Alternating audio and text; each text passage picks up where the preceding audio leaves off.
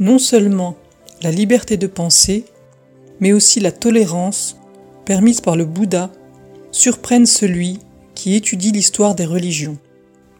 Une fois, à Nalanda, un chef de famille important et riche, nommé Upali, disciple laïque bien connu de Mahavira, fut spécialement envoyé par Mahavira lui-même pour rencontrer le Bouddha et vaincre celui-ci dans une controverse sur la théorie du karma, car la manière de voir du Bouddha était différente de celle de Mahavira sur ce sujet.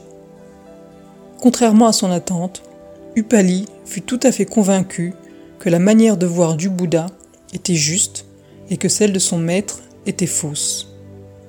Il demanda donc au Bouddha de l'admettre comme disciple laïque. Mais celui-ci le pria de réfléchir et de ne pas être trop pressé, car réfléchir soigneusement est bon pour des gens renommés comme vous. Lorsqu'Upali exprima de nouveau son désir, le Bouddha lui demanda de continuer à respecter et à soutenir son vieux maître religieux comme il l'avait fait jusqu'alors.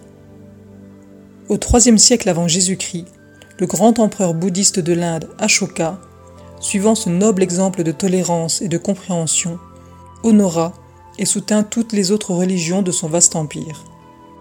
Dans un de ses édits gravés dans le roc, dont l'inscription originale est encore lisible aujourd'hui, l'empereur déclarait On ne devrait pas honorer seulement sa propre religion et condamner les religions des autres, mais on devrait honorer les religions des autres pour cette raison-ci ou cette raison-là. En agissant ainsi, on aide à grandir sa propre religion et on rend aussi service à celle des autres. En agissant autrement, on creuse la tombe de sa propre religion et on fait aussi du mal aux religions des autres.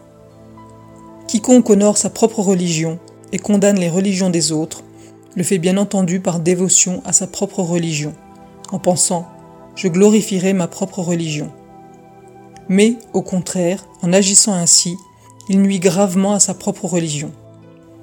Ainsi, la concorde est bonne. Que tous écoutent et veuillent bien écouter les doctrines des autres religions. Nous devons ajouter ici que cet esprit de compréhension sympathique devrait être appliqué aujourd'hui, non seulement en matière de doctrine religieuse, mais aussi bien en matière de doctrine nationale, politique, sociale et économique. Cet esprit de tolérance et de compréhension a été depuis le début un des idéaux les plus chers de la culture et de la civilisation bouddhiste.